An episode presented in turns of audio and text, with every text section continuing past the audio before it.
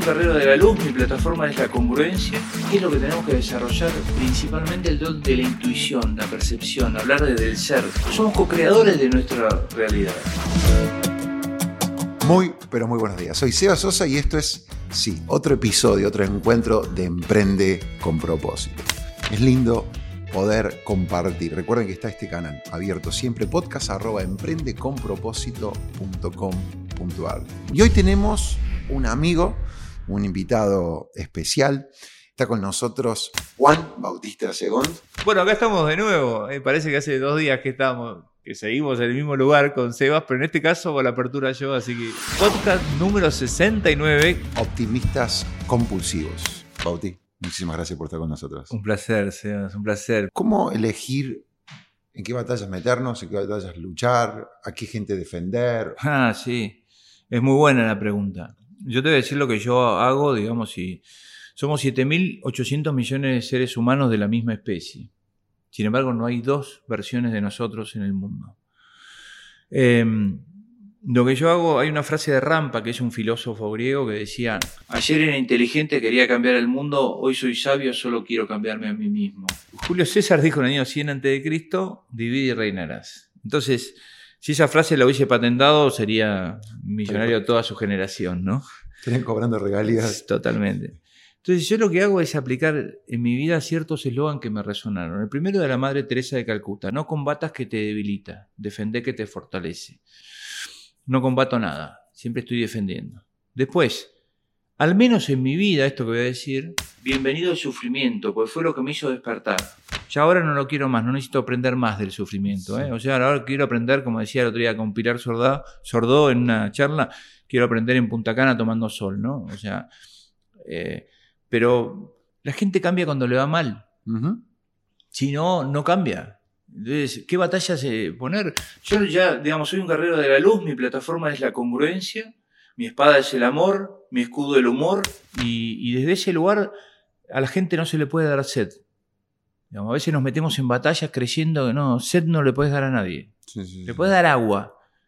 Entonces, eh, hace muy poquito esto que te voy a decir me, tocó mucho. Estamos con un proyecto de, cómo hablamos de, eh, de la depresión, porque no se habla de la depresión y hay suicidios y en algún momento alguien en la domesticación nos hizo creer que eso potenciaba mentira, ¿no? Nosotros no creemos en eso, creemos que hay que poner sobre la mesa la, depresión y hablar desde nuestra experiencia, porque yo fui depresivo, poner sobre la mesa y yo lo resolví así. Y entonces llamo a un chico colombiano que, saca este proyecto adelante. Fue cuando hace poquito que había una revuelta en Colombia muy grande, de, porque ahora, digamos, hay revueltas sociales en todos lados. Digamos, lo que pasó es que los estados mostraron su máximo nivel de ineficiencia, entonces hay revoluciones sociales por todos lados. Y justo ahí en, en Colombia se estaban haciendo unas movidas muy fuertes. Entonces le digo a este chico, che, ¿cómo están? Me dice, quienes vamos a reconstruir todo esto estamos muy bien y alejados de eso. Y por favor no compartas eso, dice. Porque vos creyendo que estás apoyando, es un sistema, dice, que a nosotros nos rige hace 100 años, que nos enfrentan. Y siempre, digamos, uno se siente en esa idea de solidarizado con alguien.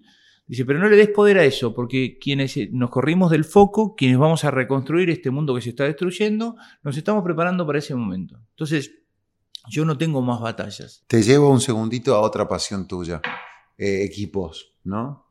Eh, sos un apasionado de, construir, de fomentar, de ayudar a la gente a pensar en términos de equipo, ¿no? Y ser conscientes. Este, daría la sensación de que somos más expertos en grupos que en equipos en Argentina o en América Latina, ¿no? Sí, obvio.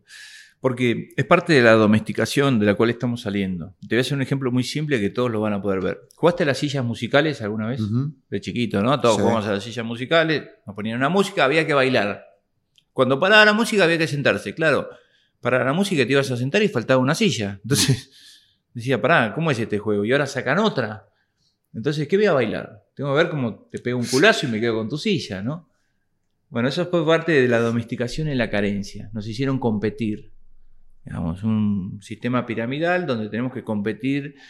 Y bueno, como toda humanidad, nosotros estamos inmersos en eso y somos excelentes en la competencia, pero estamos atrapados en la carencia. Queremos generar ganancia y lo que tenemos que generar es riqueza. Es innato ya, o sea, ni nos damos cuenta, yo creo, pero pasa que como que vemos vemos fantasmas o enemigos en todo. el- o sea, vemos un rostro y al ver un rostro es como que ves a un potencial, una persona que te quiere sacar provecho. Exacto. El juego de la silla me pareció como que. Es, es clave. Operan dos fuerzas en nosotros, la fuerza centrípeda y la fuerza centrífuga. La centrípeda es, para hacer un eh, simple ejemplo, la aspiradora. La aspiradora aspira. La centrífuga es el secador de pelo. Cuando vos estás en una fuerza centrípeda, todo lo que ves es qué puedo sacar. Ah, con esta nota puedo conseguir un cliente. Ah, y acá podría venderle. Ah, y todo, todos los veo como posibles proveedores. O sea, mi motivación es el obtener lo que sea, ¿no? Poder, dinero, relaciones, o sea, todo es centrípedo. Yo, yo, yo, Yo, yo, yo. Eso hace creer a mi yo egoico, perfecto lo que acaba de decir Sebas. O sea, eso crece mi yo egoico y cada vez creo que tengo que... Sin embargo, vivo en la carencia total. La carencia y la abundancia están en nuestra mente, ¿no? Si estamos enfocados a lo que nos falta o enfocados a lo que tenemos. La fuerza centrífuga es ver a todos, ay, esta chica la veo desequilibrada, uy, aquel, no, lo voy a calmar, lo voy a... Entonces, se genera un círculo virtuoso donde vos estás siempre viendo qué puedes hacer por el otro y por ende te asisten cada vez más. Se genera un círculo de muchísima ganancia. Y ese es el proceso en el que estamos, transformarnos, digamos, de grupo, de todos competir, a colaborar. Viene un mundo colaborativo, pero literalmente. Y las generaciones más chicas son las que lo están llevando adelante porque nuestra generación hicimos lo que pudimos. ¿eh? Tampoco nos critiquemos porque digamos, este, uno actúa de acuerdo a su nivel de conciencia y todo gran poder conlleva una gran responsabilidad, dice el hombre araña, entonces te van dando poder a medida que sos responsable. Y la tecnología acompaña. Vos sabés que eh, te escucho a vos y me acuerdo de cuando, cuando yo estuve en Estados Unidos, eh, viví un tiempo allá y, y una de las cosas que yo recuerdo, porque esto que, esto que estás diciendo vos está, está metido también en nuestro lenguaje, Totalmente. está muy metido en nuestro lenguaje. Y, y- y un anglosajón, este, cuando de repente rompe un plato, ¿no es cierto? Es como que en inglés vos decís rompí un plato. Ujú. Ahora, cuando yo mi cabeza volvía sobre esto, ¿no es cierto? Rompí, I broke this. Y vos lo llevas al español, digo, ¿cómo lo decimos eso? Se me rompió, o se rompió, ¿viste? El- y es como le estamos hasta dando poder al plato, porque si el plato solo, o sea, se, Se rompió. mira mi amor lo que pasó, se rompió el plato, es decir, sí, sí. rompí yo el plato. Es interesante cómo en nuestro lenguaje todo esto que vos estás diciendo Bueno. está pero totalmente metido. Está incorporado el to be, ¿no? El cero estar. Vos sos un tarado. No te digo estás siendo un tarado. No, que por supuesto no te lo digo, pero digo como un ejemplo, ¿no? Se te cayó un plazo, ¡ay, sos un tarado! No, el, el cero estar es transitorio, por eso hay un movimiento que ahora estamos armando que se llama vi de ser, que es maravilloso, pero el lenguaje no, nos limita. O sea, y, y- es- eh, de hecho en nuestro lenguaje so- somos co-creadores de nuestra realidad. Nosotros tenemos el, el libre albedrío y la física cuántica hoy lo demuestra más que nadie. O sea, el observador genera la realidad. Y, y es simple, lo digo en las formaciones, eh, hablamos del cuerpo psicológico, el cuerpo emocional, el cuerpo energético, el cuerpo espiritual y el cuerpo físico. Yo veo que muchos nos abocamos a- al estudio académico de liderazgo. Yo, es liderazgo de ficción, es liderazgo de ficción. Hoy está pasando que los pilotos de avión, que son los líderes, dicen, señores pasajeros, les informo que se prendieron fuego lo- los motores del avión. Yo me estoy eyectando, fíjense qué es lo que está pasando, qué, qué pueden hacer. O sea, claro, pues no, no sé, resolver o resolver. O sea, porque estamos form- for- formateados en el liderazgo de ficción. Vos, yo, nosotros, todos los que nos están escuchando, cuando vos hablas desde la experiencia, decís, pará, esto viene por acá. Y hoy, ¿qué es lo que tenemos que desarrollar? Principalmente el don de la intuición, la percepción, hablar desde el ser. La palabra tiene un poder enorme, pero si sale de la mente es electricidad. Si sale del corazón, que es frecuencia, y te hablo al ser, no le hablo al personaje, nuestra generación quedó atrapada en el personaje, en la posesión. Hoy hablamos de cómo se casan los monos, cómo se atrapan a los... Nosotros teóricamente venimos del mono, no lo creo, pero ponele. A los monos, digamos, se les pone un frasco con una boca chiquita así, enterrado en la tierra, y abajo un contenido grande. Y, adentro hay caramelos o, o bolitas. Entonces el mono mete la mano en el frasco, agarra las bolitas y no la puede sacar. Y no la suelta nunca. Entonces van y lo atrapan. ¿Y qué nos hicieron a nosotros, sabiendo que, o creciendo que éramos Homo sapiens, ¿no? Y nos atraparon. Nos hicieron agarrar un personaje que creemos que somos eso, o posesiones, digamos, creemos que somos, no sé, el poder que tuvimos, el título que Título. tenemos, estas posiciones, no las largamos, entonces estamos, creemos que somos libres, pero no somos libres. No hay peor esclavitud que sentirse libre y no serlo. Ninguno larga esto. Entonces nuestra generación va a cambiar muy poco. La generación que viene sabe que no es necesario, digamos, que yo soy. I am, no, yo soy. Hablando de liderazgo, ¿no? Que hay una, viste, una gran ahí, este, pregunta, ¿no? ¿El líder, líder nace o se hace? Y que te la, te la tiro ahí. Y, ¿Y qué cualidades crees vos que tiene un líder? Bueno, es como una puerta al líder, que hay 500 puertas, un pasillo que puedes abrir 500 puertas, ¿no? Eh, yo creo que eh, todo mensaje siempre tiene sus seguidores, y si no, veamos, a Hitler lo apoyó un pueblo, digamos, entonces eh, el, el, punto es, este, primero autoliderarte, ver, ser el mensaje vos, ¿no? Yo creo que vos no decís vayan, sino que decís vengan, ¿no? Y es, son dos cosas distintas. Lamentablemente nosotros tuvimos un, un político que una frase la tomó de eslogan y a partir de ahí es como prohibida, que síganme, ¿no? Pero eh, es como que la bastardió, todo lo que, la mayoría de lo que agarran otros políticos.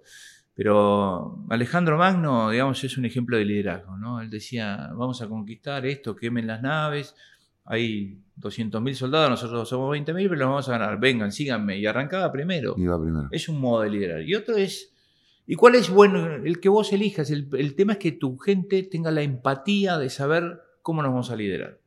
Nosotros hacemos un ejercicio en las convivencias donde uno tiene que liderar al otro y algunos lideran de adelante, otro del costado, otro de atrás. Entonces decimos, ¿cuál es la mejor manera? La que te hayas puesto de acuerdo. Digamos, no hay una manera de liderar. Ahora, ¿cuál es la... Si, yo, digamos, vamos a, subir el Everest y estamos en equipo y vos traes el oxígeno, estás atrás mío y yo ya no doy más y me doy vuelta y vos no estás más atrás mío. Entonces, cómo nos ponemos de acuerdo en este nuevo escenario y, y, desmetificar el feedback, ¿no? El feedback tiene que ser diario. ¿Viste? Yo con mis equipos y los equipos que formamos, hoy estamos con la minera número uno del mundo en extracción de cobre, se llama BHP Billington, es chilena y australiana. Y el CEO, que es un señor, me contrató para humanizar el equipo. Son los mejores, son como hoy el PSG del fútbol, digamos, los mejores ingenieros del mundo están trabajando ahí, pues le pagan lo que tengan que pagarle, pues la minera número uno. Me dijo, no, quiero humanizar a mi equipo, quiero transformar la explotación en transformación, realmente eh, mejorar, trascender. Le digo, es el mejor. Y producto de eso, ¿sabes qué? El año pasado tuvimos 180% de, del objetivo de los resultados en pandemia cuando todos iban cerrando. Este año nos aumentaron el 30% del presupuesto. La encuesta de satisfacción que estaba en 80 y pico se fue a 94.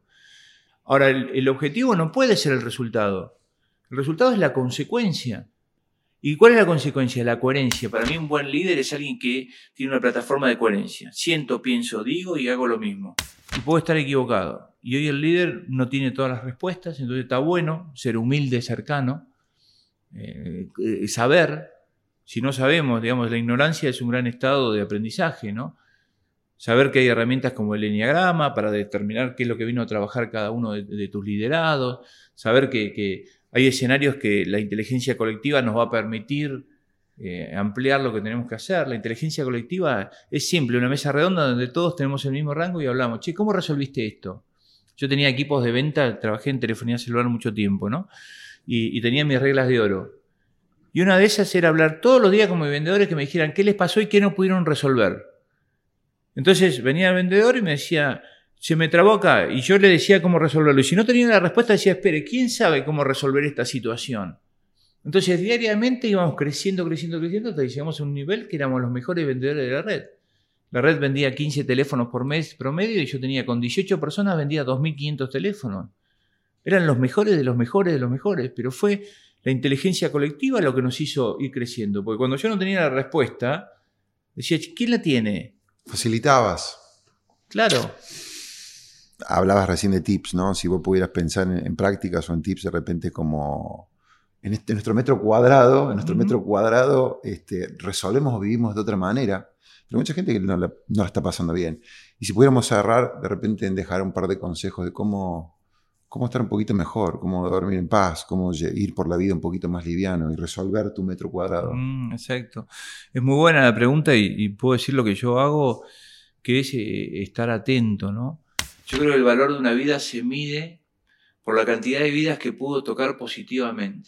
Ese es el, valor de un, paso por este plano, ¿no? ¿Cuántas vidas tocaste positivamente? ¿Cuántas, ¿En dónde dejaste huella? Porque también puedes dejar cicatriz, ¿no? Y, en ese sentido, el estar atento significa, por lo menos a mí, eh, en este momento, digamos, entrenar el saber pedir, el saber dar y el saber recibir. Entonces, ver quién te está pidiendo y qué.